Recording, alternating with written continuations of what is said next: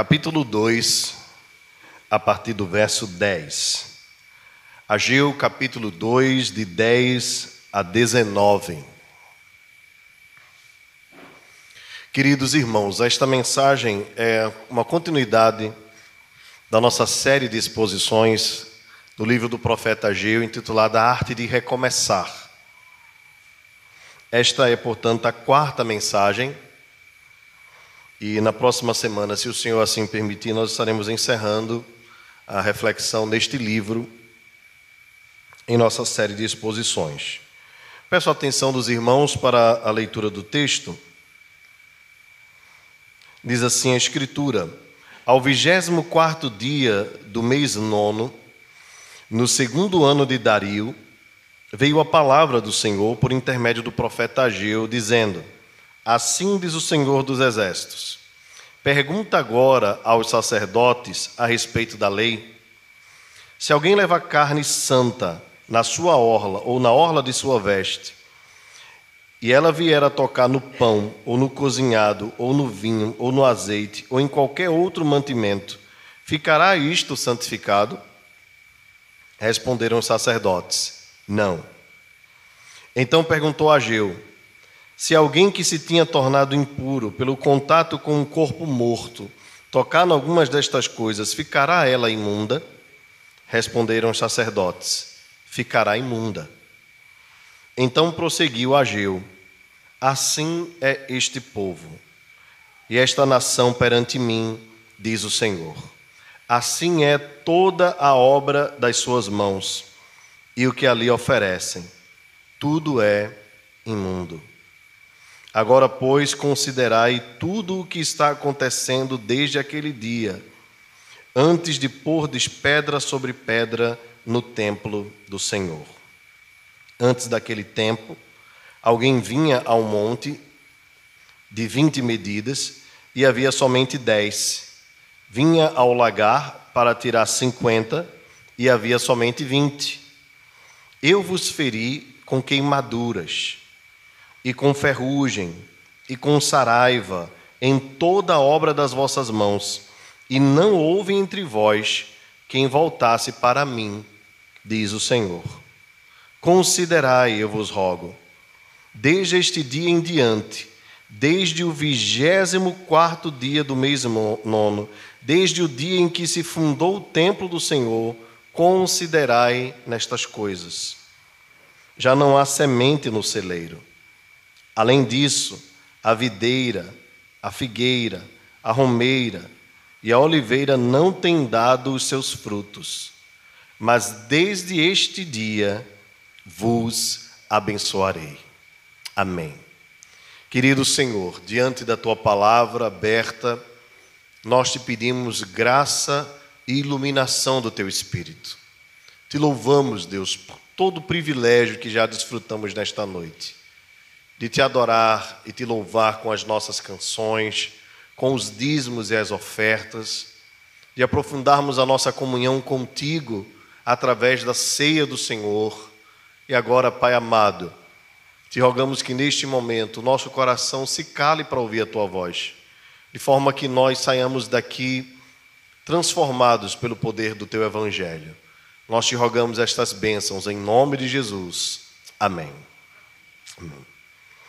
Meus irmãos amados, nós, via de regra, queremos resultados imediatos na nossa, na nossa vida.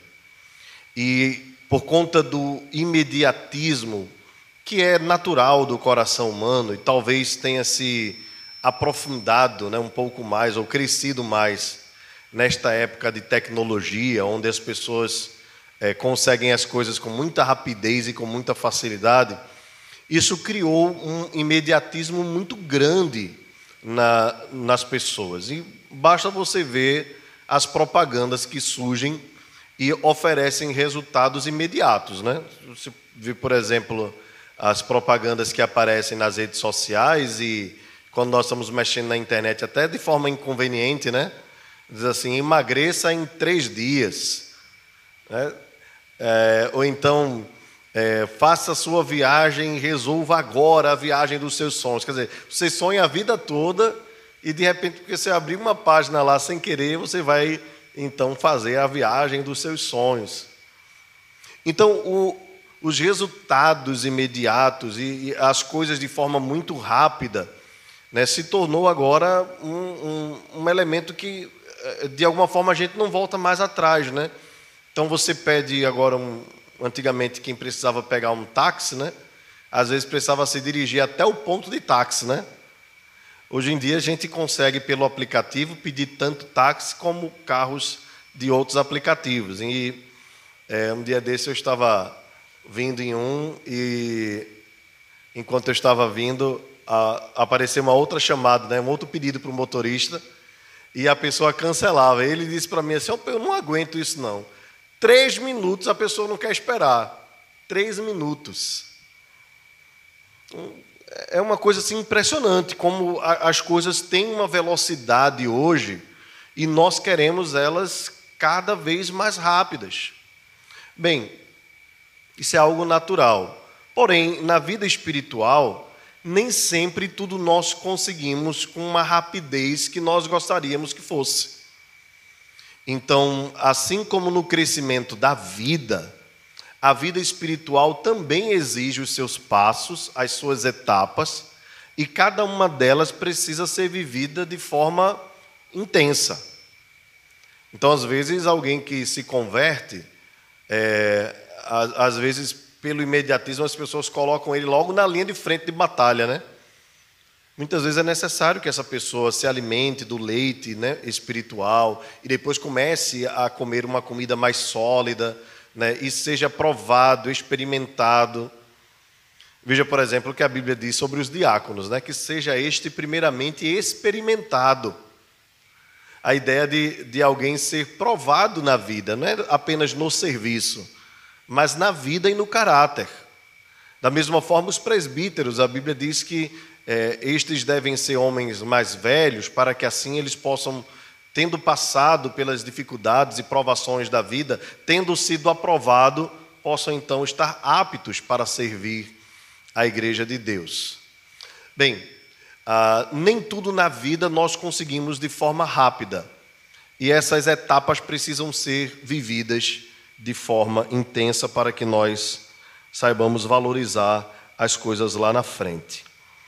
Eu estou falando isso porque uh, o texto nos fala de uma repreensão do Senhor quanto à, à conduta do povo que havia sido equivocada e que, mesmo depois do povo ter resolvido a situação né, da, da sua forma, querendo então construir o templo, é como se eles dissessem assim: ah, se o problema era o templo que estava em ruínas, então vamos lá, vamos trabalhar, vamos resolver esta questão. Mas as consequências do que eles haviam feito ainda estavam perdurando. Que é uma outra coisa interessante na vida, nós precisamos aprender. É que, embora nós nos arrependamos dos nossos pecados e das nossas faltas, muitas vezes nós vamos precisar conviver com as consequências delas. E isso é inevitável, inevitável. Por exemplo, alguém que fumou a vida toda né, e se converte, graças a Deus, que bom. Essa pessoa se liberta então do vício, seja do cigarro, né, como eu falei agora, ah, ou de repente da bebida alcoólica, coisas desse tipo, ou até mesmo de drogas ilícitas. E que bom que a pessoa parou, né, um novo crente, uma nova vida. Mas as consequências do seu desregramento para com a vida vão perdurar de alguma forma. Então, as questões ligadas à abstinência, ou questões químicas ainda que podem ah, no corpo pedir né, o, o, o elemento ali químico, ah, ou até mesmo as consequências mesmo de um pulmão, um fígado, coisas desse tipo além de consequências emocionais, psicológicas, às vezes familiares. Então, não é um estralo que nós resolvemos as coisas. E Deus não queima etapas. Porque se estas consequências são para o nosso aprendizado, para o nosso crescimento, Deus vai permitir que nós curtamos, por assim dizer, também o sofrimento ou parte dele embora Ele seja um Deus perdoador, gracioso, para que nós possamos nos lembrar daquilo que nós praticamos e procuremos seguir no caminho do Senhor. Eu vou lembrar, por exemplo, do rei Davi. Nós sabemos bem ah, da profundidade do relacionamento de Deus com Davi, depois do que aconteceu com ele na sua queda e a consequência que Deus impôs sobre ele, dizendo: A espada não mais sairá da tua casa.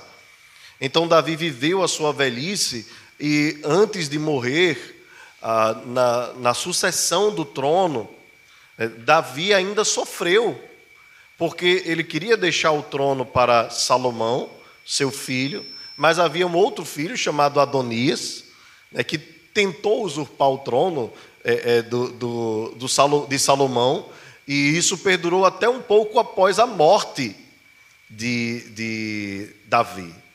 Então, é, é impressionante como às vezes as consequências nos seguem.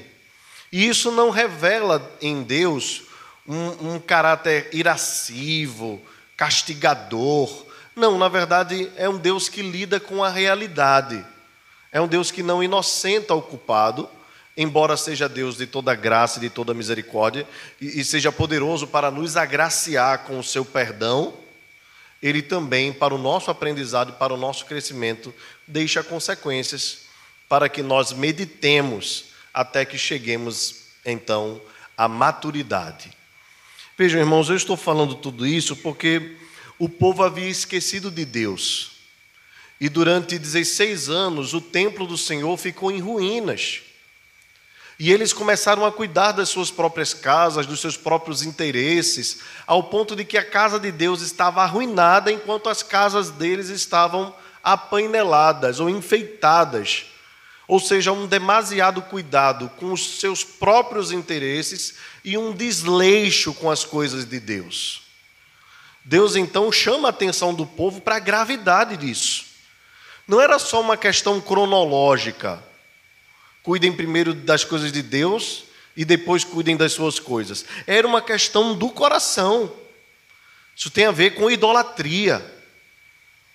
A Bíblia diz que nós devemos amar a Deus sobre todas as coisas.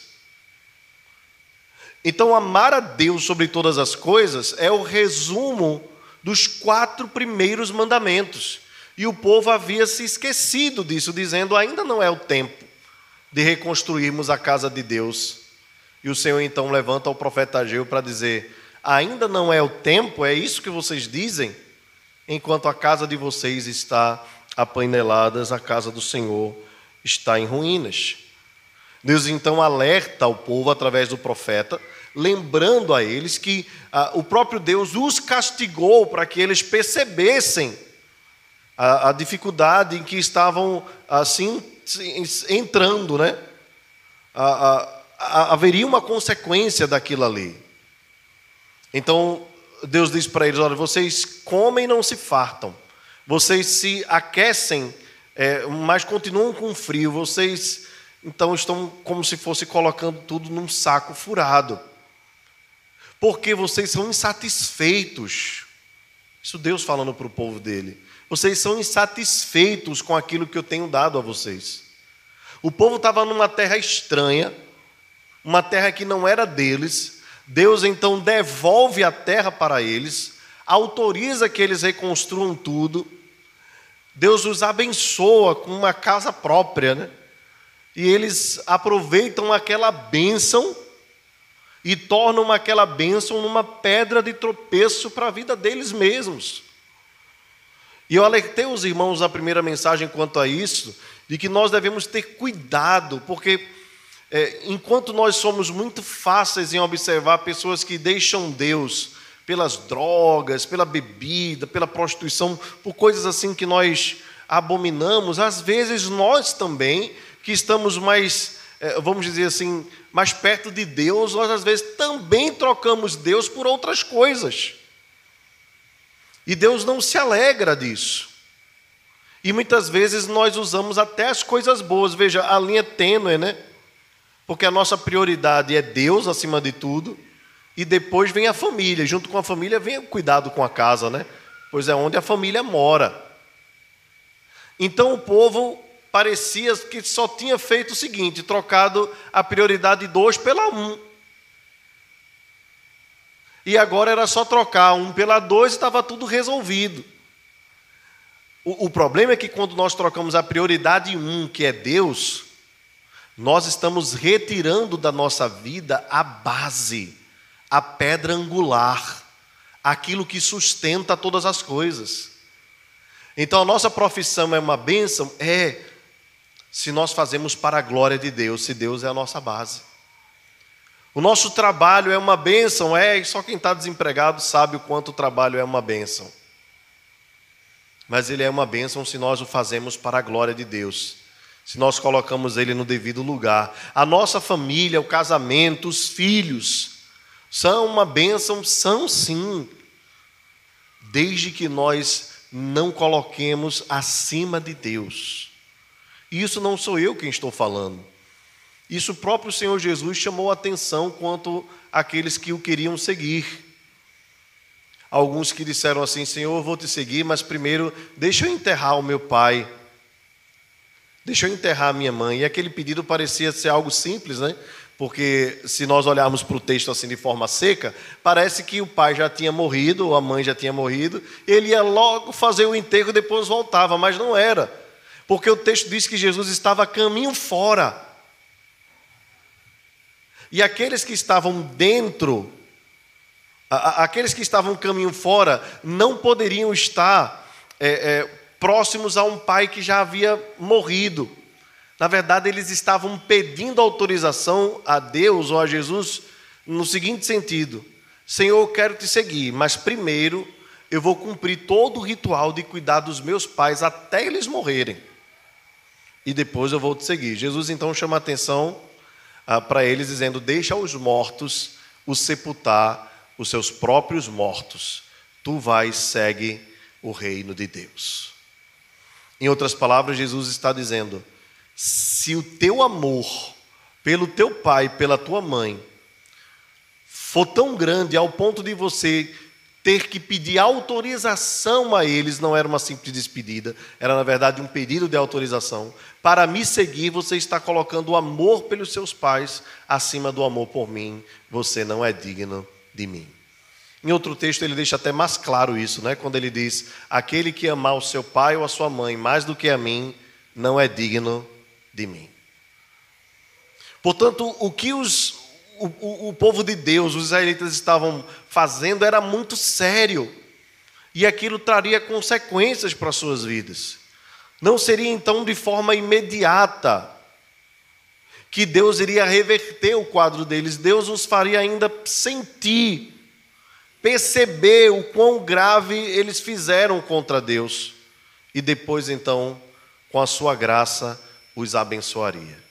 É isso que nós vemos no texto de hoje. Eu peço que você mantenha a sua Bíblia aberta para nós meditarmos verso a verso e irmos caminhando. Aqui, o período do, do texto vai estar sempre sendo mostrado. 24 dia do mês nono, segundo ano do rei Dario. Observe que tudo acontece no segundo ano, quase tudo, né? Isso significa que eram coisa de três meses. O povo queria em três meses que Deus então revertesse tudo. Veja, Deus tinha feito secar a, a, o campo, e o povo disse: Não, agora que nós voltamos a trabalhar, reconstruímos, reconstruímos o templo, estamos aí colocando as pedras, tudo direitinho, então Deus, nós queremos agora a bênção, nós queremos o resultado. Nós queremos ver então os nossos bolsos cheios novamente. Senhor, olha, nós estamos te obedecendo, nós não vamos aceitar passar dificuldade, não. É isso que o povo está dizendo aqui. É essa infidelidade cometida pelo povo e ela é repreendida. Então o Senhor levanta os sumos sacerdotes, os sacerdotes, né?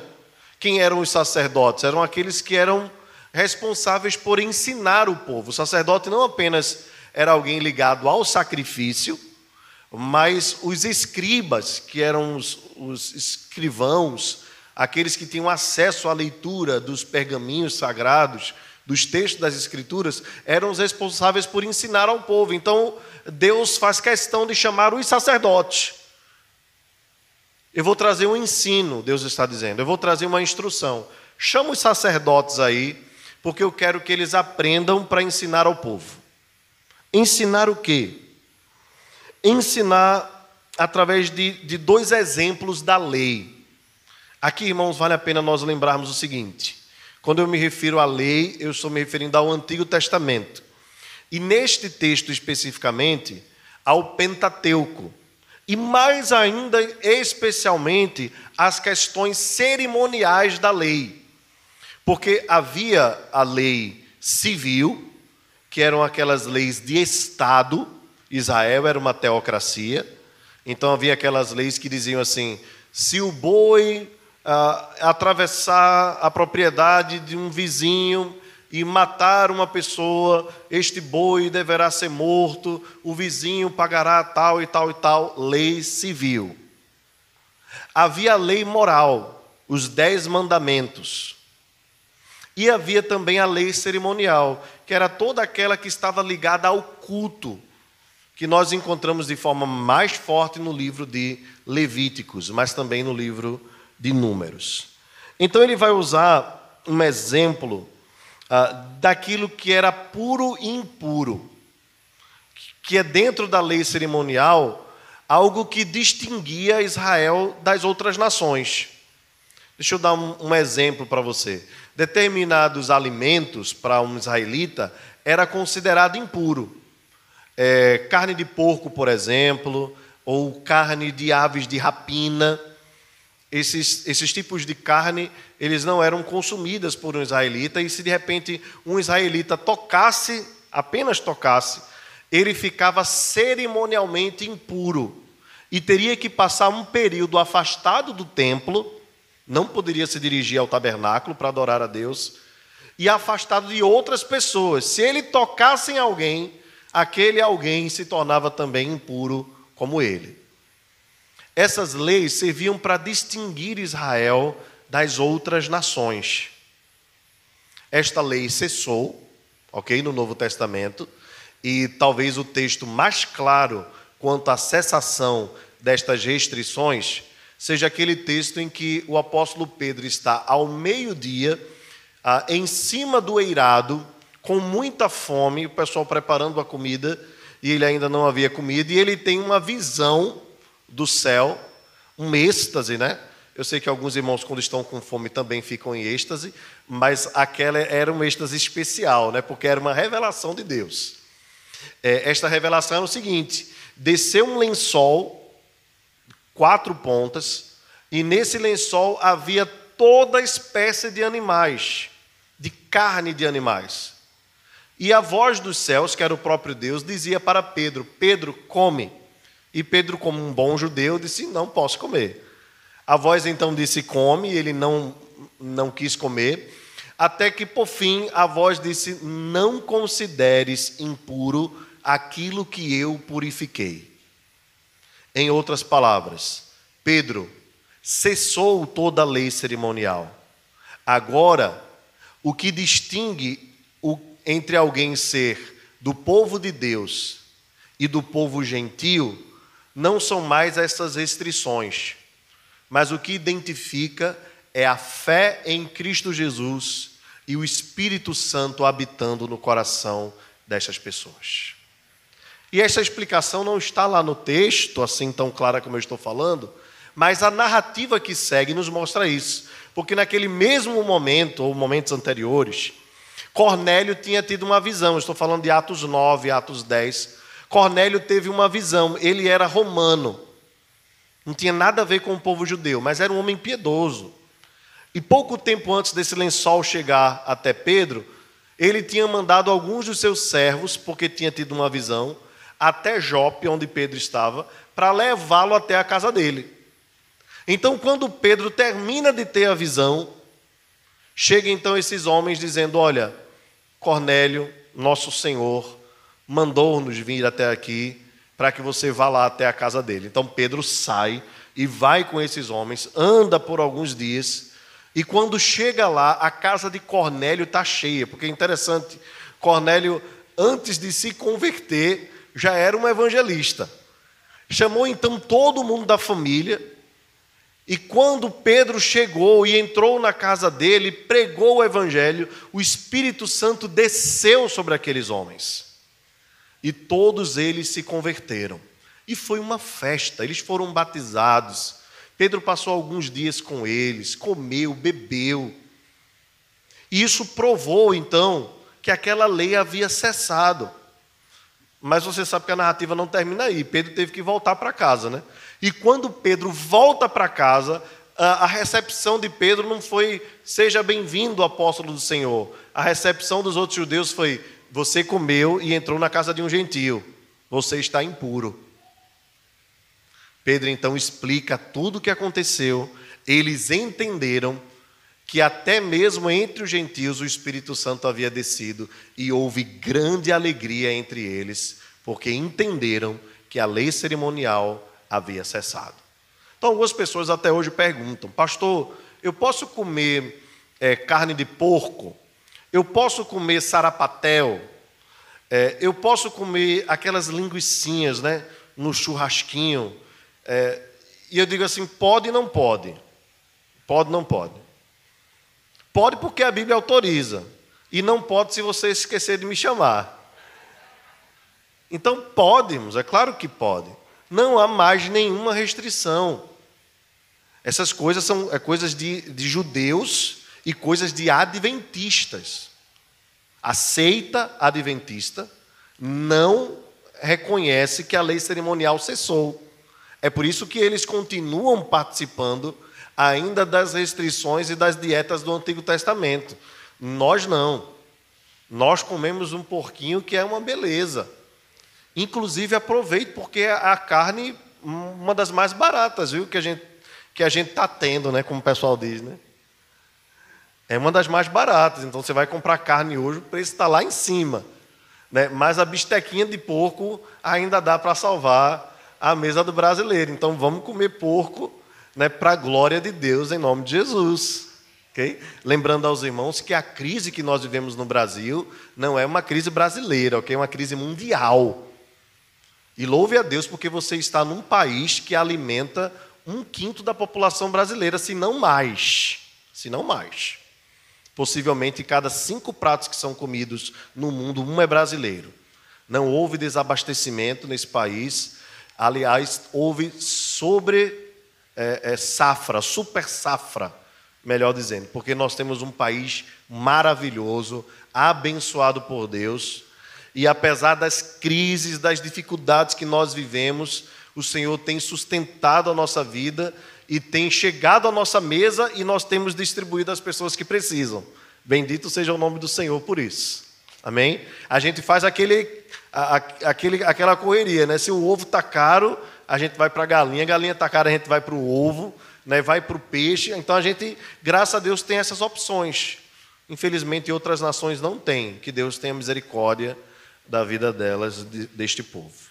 Fechando parênteses, irmãos, o que é que acontece aqui? O profeta então vai usar esse exemplo da impureza para trazer uma lição para o povo. Veja, observe o verso 12.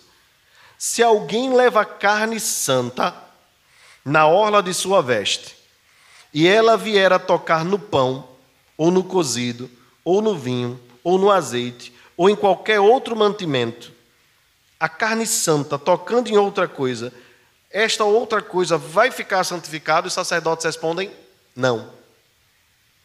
Não. Aí vem uma outra pergunta.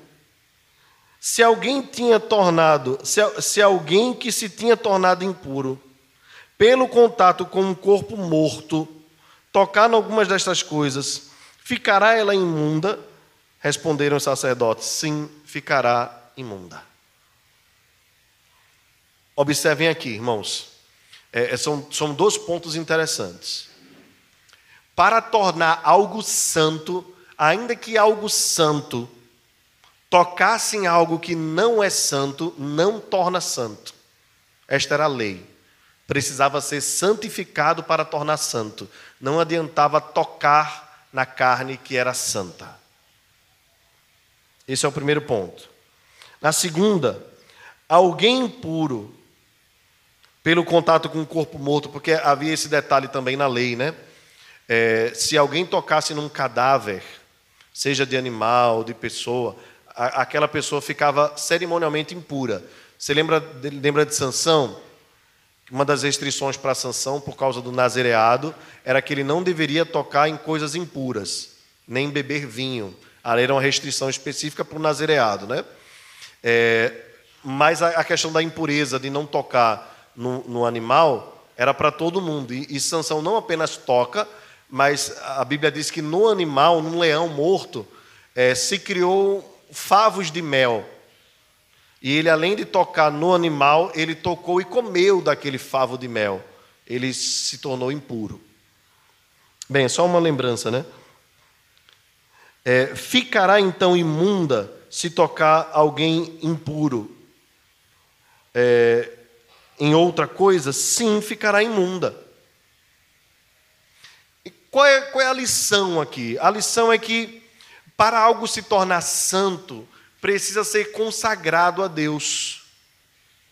Para se tornar impuro, é impuro com a maior facilidade do mundo. Basta tocar em alguma coisa impura. Deixa eu tentar explicar melhor para os irmãos. Para a coisa ser santa é a maior dificuldade. Mas para alastrar o pecado, o mal, a impureza, é uma facilidade enorme. Era essa a lição que Deus estava trazendo para o povo. Olha, vocês estão querendo resultados imediatos.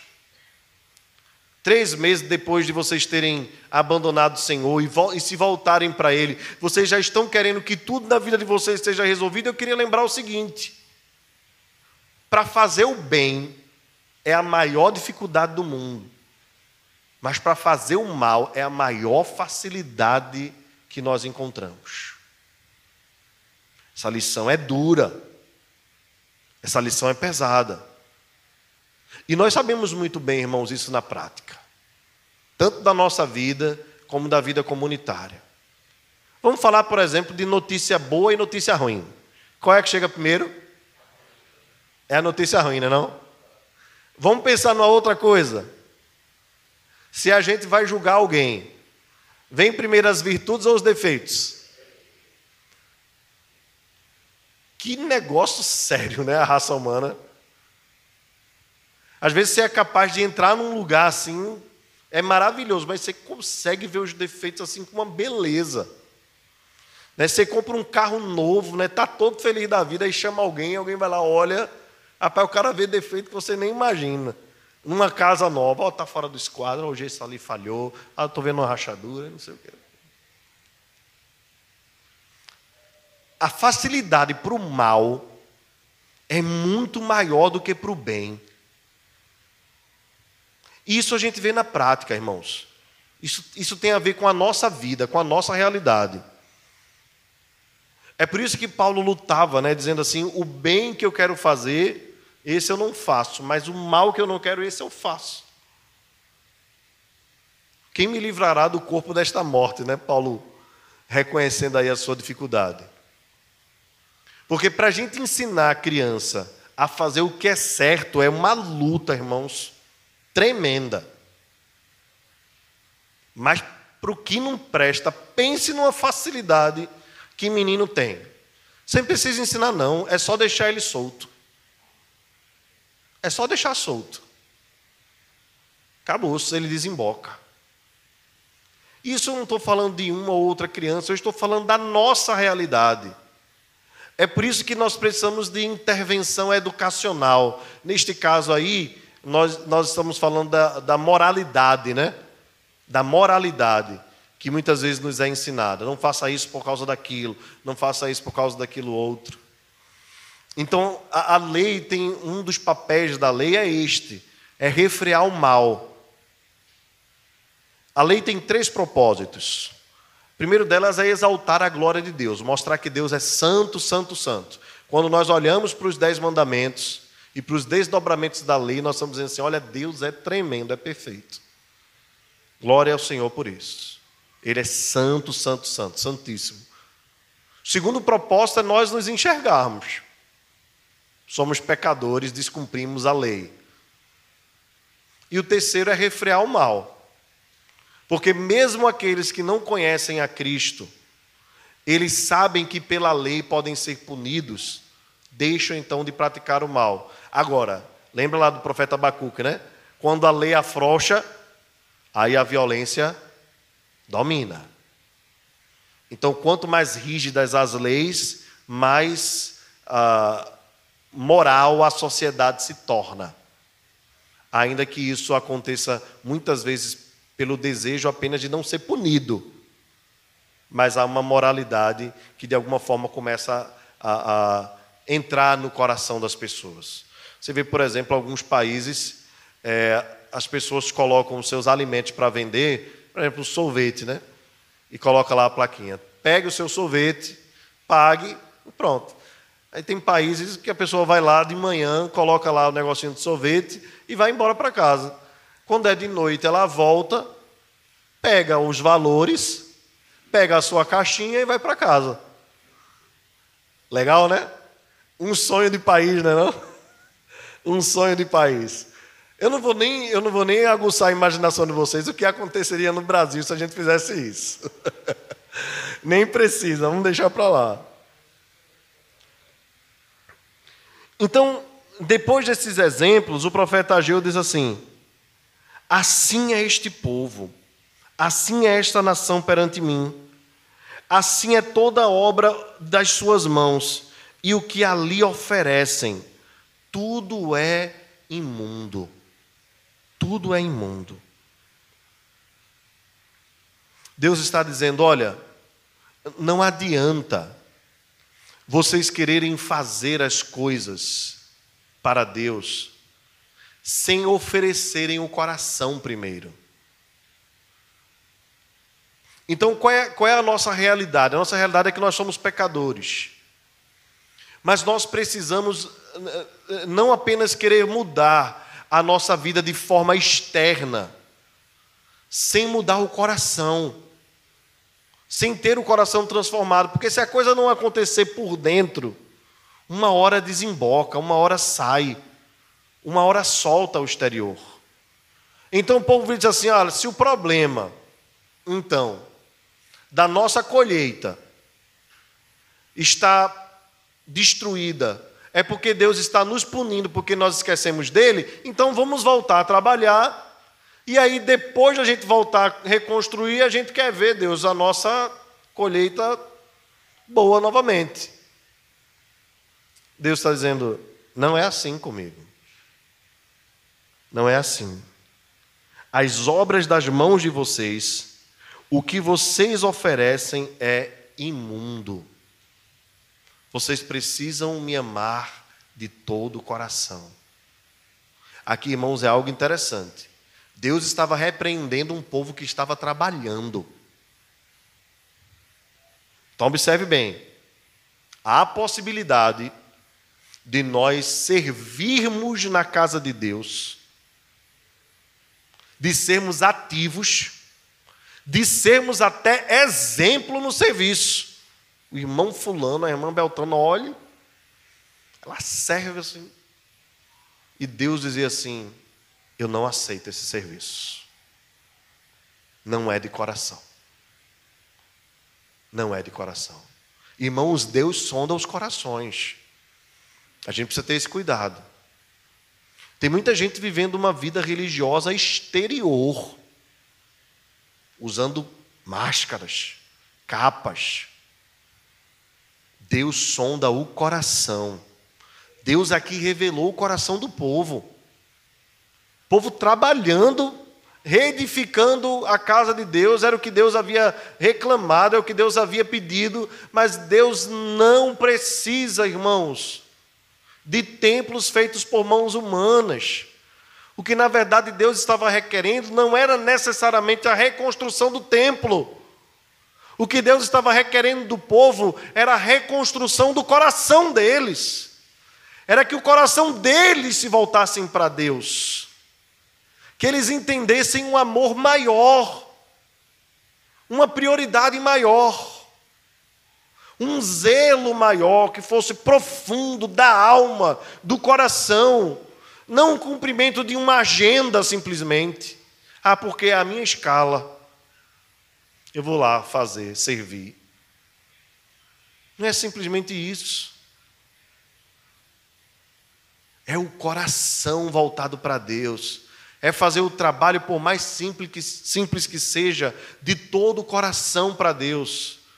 Como se fosse para o próprio Senhor Jesus Cristo, como de fato é. E Deus sonda o coração. E disse para um povo, veja irmãos, eles não estavam fazendo coisas ah, que pareciam assim moralmente é, é, terríveis, escandalosas. Não, eles estavam trabalhando, reedificando, e Deus diz: é imundo. É imundo.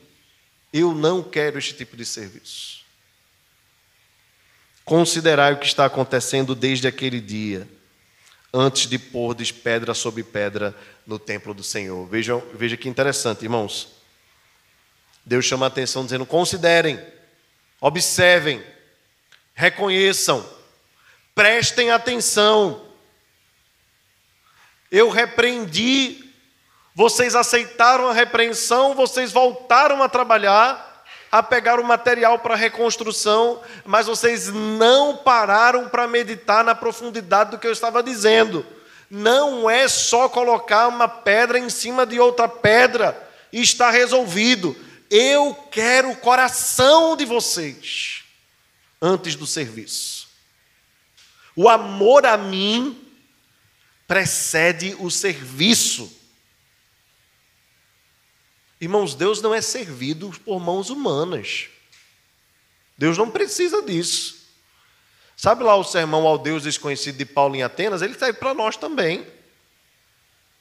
Você está achando que Deus se torna maior porque nós cantamos? Ele continua sendo grande, se nós existíssemos ou se nós não existíssemos. Ele continua sendo quem Ele é, Ele não precisa de nós, nós é quem precisamos dele. Reconhecer a Sua grandeza, a Sua bondade.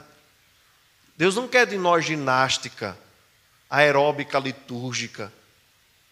Deus quer o nosso coração.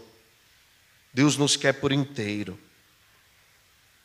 Antes daquele tempo, alguém vinha um monte, vinha a um monte de 20 medidas e havia somente 10 vinha ao lagar para tirar 50 e havia somente, havia somente 20, verso 16. Deus diz: Eu vos feri com queimaduras, com ferrugem e com saraiva em toda a obra das vossas mãos. Ou seja, Deus disse: Olha, eu destruí tudo. Eu destruí tudo. Vocês iam colher e, e não encontravam o suficiente. Considerai, mais uma vez o termo, né? Eu vos rogo. Isso aqui, irmãos, é impressionante. É impressionante a graça de Deus, a misericórdia de Deus. Quando Ele quer nos conduzir à maturidade do nosso relacionamento com Ele. É, é o Espírito clamando por meio do profeta. Eu rogo a vocês, acordem, entendam. Eu não estou requerendo apenas que vocês façam. Cuidado com o ativismo. Eu estou querendo que vocês me amem de coração. Irmãos, fazer para Deus não é nada. O ser para Deus é tudo. Tudo. É por isso que ele repreendeu Marta, chamando a atenção para Maria, que quedava-se aos pés do Senhor Jesus.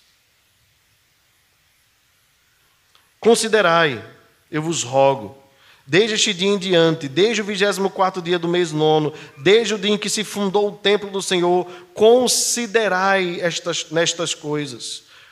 Parem para pensar nestas coisas. Já não há semente no celeiro, além disso, a videira, a figueira, a romeira e a oliveira não têm dado seus frutos. Deus diz, vocês não estão percebendo, não, o que está acontecendo. É interessante porque esse período aqui era um período mais ou menos que se voltava para o inverno. Era um período não tão adequado mais para plantar. Mas Deus diz para eles: Desde este dia vos abençoarei. Então Deus diz assim para encerrar a história, né? Deus está dizendo: se vocês considerarem que eu quero o coração de vocês, se vocês considerarem que eu estou interessado nas intenções nas motivações do seu coração, no seu amor por mim, então a partir de agora, eu vou abençoar a vida de vocês. A bênção, neste caso, ela se é, expressava principalmente por meio da agricultura e da pecuária. A agricultura e a pecuária era a forma com que Deus revelava para o povo, na prática, que, que eles estavam abençoando. Deus então fazia assim: Eu vou descer sobre vocês a chuva, a terra vai dar o fruto, vocês então vão colher e vocês vão perceber que eu estou com vocês. Como é que Deus deseja abençoar o povo, irmãos? Quando o povo considera a palavra dele. E qual é a palavra do Senhor para o povo e qual é a palavra de Deus para nós? Palavra do Senhor para nós e para nossa aplicação nesta noite. Deus deseja mais do que o nosso serviço, o nosso coração. Deus deseja mais do que as nossas canções, as nossas intenções. Mais do que as nossas palavras, as nossas motivações, o nosso interior. Mais do que o nosso serviço diante dos homens, Deus quer a nossa comunhão no nosso quarto em secreto. Deus quer um relacionamento conosco. Uma outra coisa que nós aprendemos aqui é que Deus tem o tempo dele para abençoar. E também tem o tempo dele para nos castigar. E quando nós usamos esse termo, parece pesado, um Deus que castiga. A verdade é que a Escritura nos diz que castigo é coisa de pai para filho, que os bastardos não são castigados, mas que o pai só açoita e só castiga o filho a quem ama, aquele a quem ele quer bem, quer por perto. Muitas vezes o açoite de Deus é duro, mas é para que nós percebamos que nós só precisamos dele e que ele deve ser o amor maior das nossas vidas. Cuidado, cuidado para você não confundir uh, e achar que Deus está querendo apenas que a partir de agora você faça, porque você foi corrigido por Ele. Lembre-se que Deus está querendo que você seja. Isso é mais profundo. Então Deus me repreendeu, né? eu fiquei desempregado, vamos pensar assim, né? Alguém de repente pensa, eu fiquei desempregado, ou aconteceu um problema de saúde na minha vida, agora eu vou é, distribuir todos os folhetos do mundo. Não é essa a relação de troca que Deus quer. Deus não quer barganha conosco, nós não temos nada para oferecer a Ele, irmãos. Tudo vem dele. Quando ele nos repreende, nos castiga, é para nós nos voltarmos para ele, para percebermos que ele é o amor maior das nossas vidas. Irmãos, por que Deus faz isso conosco? Para que nós percebamos que ele é o nosso amor maior. Isso tem a ver com lei e graça. Deixa eu explicar para os irmãos para encerrar. Quando Deus é duro quanto à lei, dizendo: Não terás outros deuses diante de mim, não farás para ti imagem de escultura, não tomarás o nome do Senhor teu Deus em vão, guarda o dia do Senhor, né? observa este dia, lembra-te para, para o guardar. Não é que nós estamos lidando com um Deus que é egocêntrico. Não, nós estamos lidando com um Deus que é realista, que é verdadeiro. E a verdade é a seguinte: é que Deus, Deus é a fonte da nossa alegria. Qualquer tentativa de alegria fora de Deus é frustração, é bater com a porta na cara. Sabe, é, é, é voltar, é ir vazio e voltar mais vazio ainda, se isso seria possível. Então, quando Deus, Deus diz para o povo assim: olha, não busquem outros deuses, é porque Ele está dizendo para nós: eu é que satisfaço a tua vida. Se você for buscar em outra coisa, em outra pessoa, se você for colocar esta tua expectativa na tua família, nos teus filhos, no teu casamento, embora tudo isso seja maravilhoso, se você for colocar essa expectativa no teu trabalho, no concurso público, ao ponto de isso se tornar o teu ídolo, você vai se frustrar. Porque ainda que você tenha, você não vai se satisfazer. A única fonte de satisfação da vida humana é a presença do Senhor nosso Deus. Ele satisfaz. Fora dele, tudo é temporário, tudo é frustração, tudo é alegria passageira, mas não tem consistência, não tem solidez. É por isso que a nossa alegria está no Senhor. Ele é a fonte, a razão das nossas vidas. E ainda que tudo dê errado na vida, Deus nunca vai dar errado conosco. Ainda que o casamento não dê certo, que os filhos, os filhos não caminhem por onde você gostaria que caminhasse, que o teu trabalho, ah, porque eu sou, tenho um concurso aí, um cargo altíssimo. Bem, basta uma crise econômica, os servidores também podem ser tocados. Vocês sabem muito bem disso. Alguns até já viveram isso na pele. Sabe, irmãos, a nossa estabilidade não está no serviço público. A nossa estabilidade está em Deus. Em Deus nós somos estáveis, porque Ele nunca nos faltará. Ele sim, Ele está sempre conosco. Que nós, irmãos, alcancemos este nível de maturidade, de termos satisfação em Deus. E aí as dificuldades, os problemas da vida que surgem, aí nós colocamos diante dele, porque ele tem cuidado de nós. Mas nós não nos desesperamos, porque a nossa força está no Senhor. Amém. Que ele nos abençoe nesta noite em nome de Jesus. Vamos ficar de pé, vamos cantar um cântico. Eu vou pedir para a Giane nos ajudar. Vamos cantar mais que uma voz.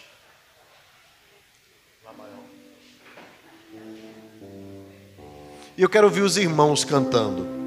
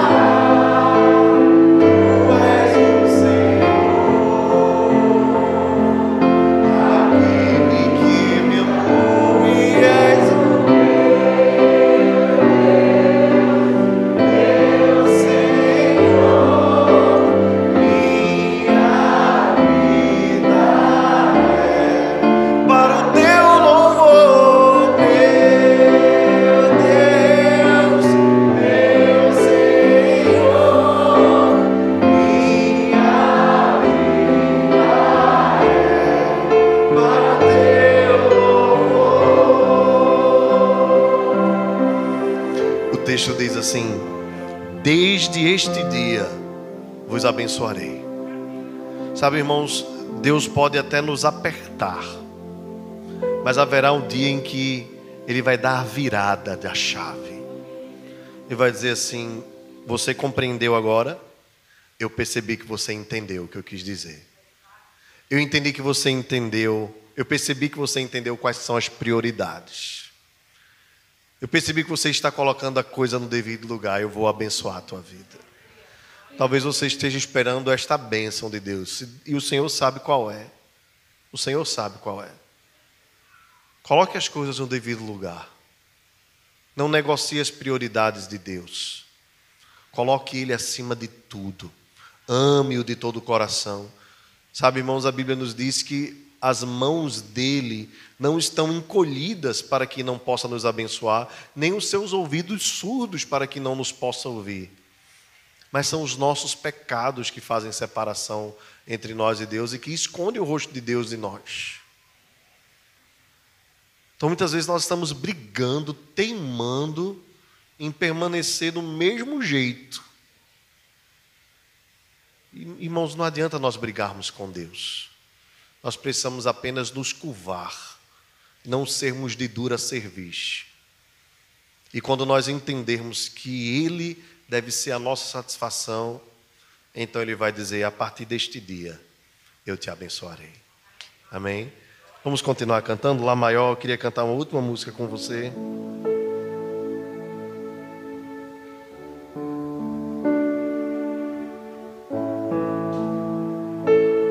Se você pensa em desistir, o Senhor nos lembra isso aqui, ó.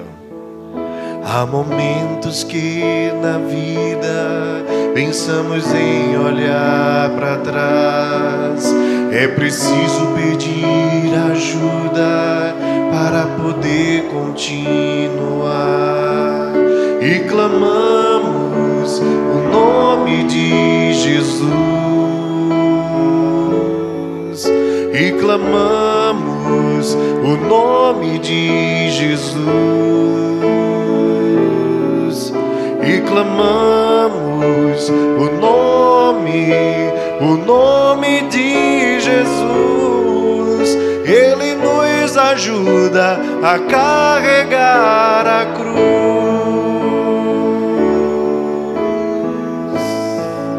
Vamos cantar mais uma vez, há momentos. Há momentos que na pensamos em olhar para trás. É preciso pedir ajuda para poder continuar. O que nós fazemos? E clamamos no nome de Jesus. Você não está sozinho. E clamamos o nome de Jesus e clamamos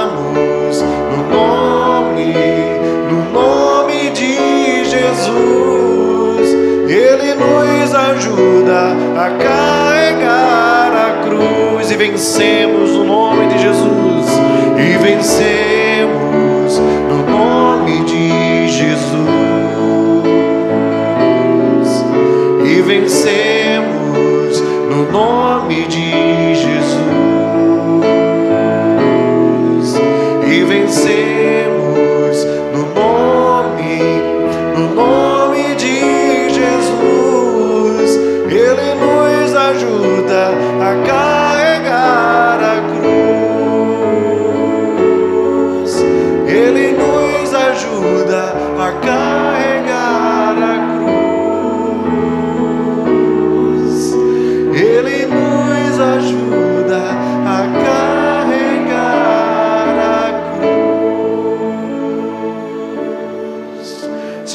uma causa diante de Deus, eu queria pedir que você baixasse a sua fronte agora, fechasse seus olhos. Talvez para você a sua causa esteja perdida, ou você mesmo tenha esmorecido no caminho. Eu queria pedir em nome de Jesus, eu vos rogo, como profeta Ageu, considerai, considerai o poder de Deus, considere a sua graça, considere o seu amor. Coloque diante do Senhor agora a causa que está incomodando o seu coração, que está tirando a tua paz, talvez, que está deixando o teu coração amargurado. Seja qual for a circunstância, coloque diante de Deus agora. Não tenha medo. Não tenha medo. Ele está contigo, ele está te ouvindo. Vamos clamar agora. Feche seus olhos. Baixe sua fronte, coloque diante de Deus sua causa. Senhor, em nome de Jesus, eis aqui o teu povo, Pai. Nosso olhar não é altivo, o nosso coração não está em busca de grandes coisas, nem de coisas demasiadas demais para nós. Pelo contrário, Senhor, esta noite nós fazemos calar e sossegar a nossa alma Como uma criança desmamada se aquieta nos braços de sua mãe, assim a nossa alma para contigo. Ó Senhor, a espera de alguns irmãos tem sido tão dura, tão longa. Clamor da alma de mães, pais. Ó Deus, em nome de Jesus, sonda os corações nesta noite. Vai no profundo da alma. Alguns de nós temos esmorecido, não temos orado com a fé que te agrada. Perdoa a nossa fraqueza, Senhor. Perdoa-nos. Às vezes o mar está tão revolto. Às vezes as tempestades estão tão fortes que embaçam o nosso olhar de perceber que tu estás no barco conosco. Conhecemos a tua palavra, falamos sobre ela, mas o nosso coração se atemoriza diante das tempestades, da grandeza dos problemas que se levantam contra nós. Ah, Senhor, nós não somos super-heróis. Nem queremos, Senhor, diante da tua presença, bancarmos de fortes. Eis-nos aqui, Senhor, fracos como somos, te pedindo perdão, te pedindo graça, te pedindo misericórdia. Contempla os corações nesta noite, Senhor. Visita o teu servo Ítalo no hospital. Ó Deus, contemplador dos irmãos que estão enfrentando enfermidades. Vai ao coração da tua serva Nicinha. De outros irmãos que estão tratando de câncer, entre outras doenças. Ó Senhor, que nós jamais, jamais deixemos de te amar, mesmo nas circunstâncias mais duras da vida. Que sejam destes momentos que fluam do nosso coração os louvores mais verdadeiros e mais profundos, fruto de lábios que confessam teu nome. Ó Deus, contempla os corações de mães e pais cujos filhos estão afastados dos teus caminhos Ó Deus, sabes muito bem o sentimento destes que aqui estão. Pois quantas vezes, Senhor, nós, como teus filhos, nos desviamos e tu te entristecestes conosco. Tu sabes o que é padecer. Por isso eu te peço, alivia o sofrimento, Deus. Liberta, Senhor, os filhos dos vícios dos maus comportamentos. Sejam Deus aqueles que são escandalosos, mas também liberta os filhos dos crentes, cujos pecados parecem ser pequenos, mas no coração podem estar potencialmente tão distantes ou até mais do que aqueles que estão distantes da igreja. Senhor, tem misericórdia das nossas casas, dos nossos filhos. Ajuda-nos, Senhor, no ambiente de trabalho,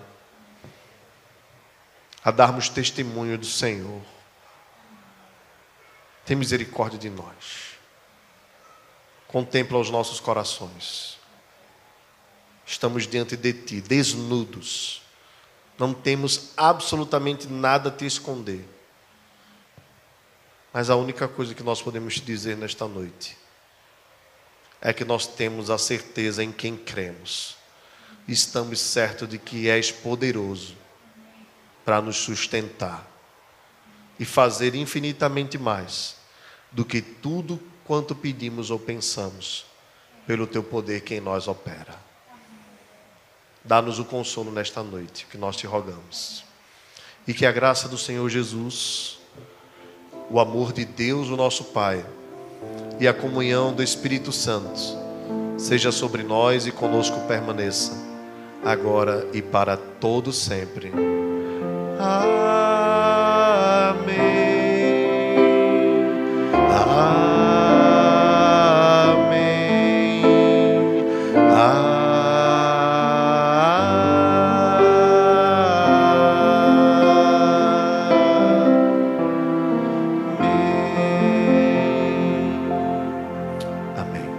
Sentemos, irmãos. Que Deus abençoe a todos, em nome de Jesus.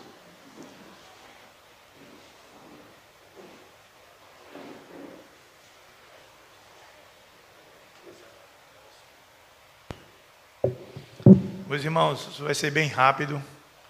É, eu só queria chamar vocês terão atenção das programações desse mês que vamos ter. 49 semana de oração começa segunda-feira, amanhã, de 4 a 8. O nosso tema é clamor pelo Brasil. É, convocamos toda a igreja para estar presente. Como o pastor acabou de falar, o Senhor está com os ouvidos abertos para escutar cada pedido de oração e tenho certeza que cada um de nós aqui, além de clamar, clamarmos pelo Brasil, temos nossos pedidos íntimos também para fazer. Né? É, o Oasis Kids também no sábado 16 de outubro, às 15h30 e 17h30, lá em Abreu e Lima. Participação especial com Davi Vanderlei e Benedito. Vocês conhecem Benedito? Conhece, né? Bem contente, bem alegre nele, né? Pronto. Procurar Joana e Emile. Festa das crianças aqui na IPF, sábado 23 de outubro também, às 15h30 às 17h30. Vocês procurem ela e Fabiola. E participação especial de Davi Vanderlei e o famoso Benedito. É, primeira serenata cristã em Abreu Lima, sábado, dia 30. Vamos todos fazer uma serenata evangelística lá. Das 16 horas até as 20 horas. Vamos cantar louvor ao Senhor e pregar o Evangelho para aqueles que não conhecem. Deus abençoe a todos. Irmãos, nós temos um visitante nesta noite, né? Isso ao lado de Anderson ali. Seja bem-vindo. Que Deus abençoe. Prazer tê-lo aqui. Vamos tomar um cafezinho com você daqui a pouco. Temos mais alguém visitando? Não. É só fazer uma, uma correção aqui, natural, que o presbítero Luciano erre nisso, não é Emília, é Emily, tá certo? É porque aqui na igreja tem Emily, tem duas Emily e um Emily. Então, vez por outra, a gente vai dar uma farrapada dessa, certo?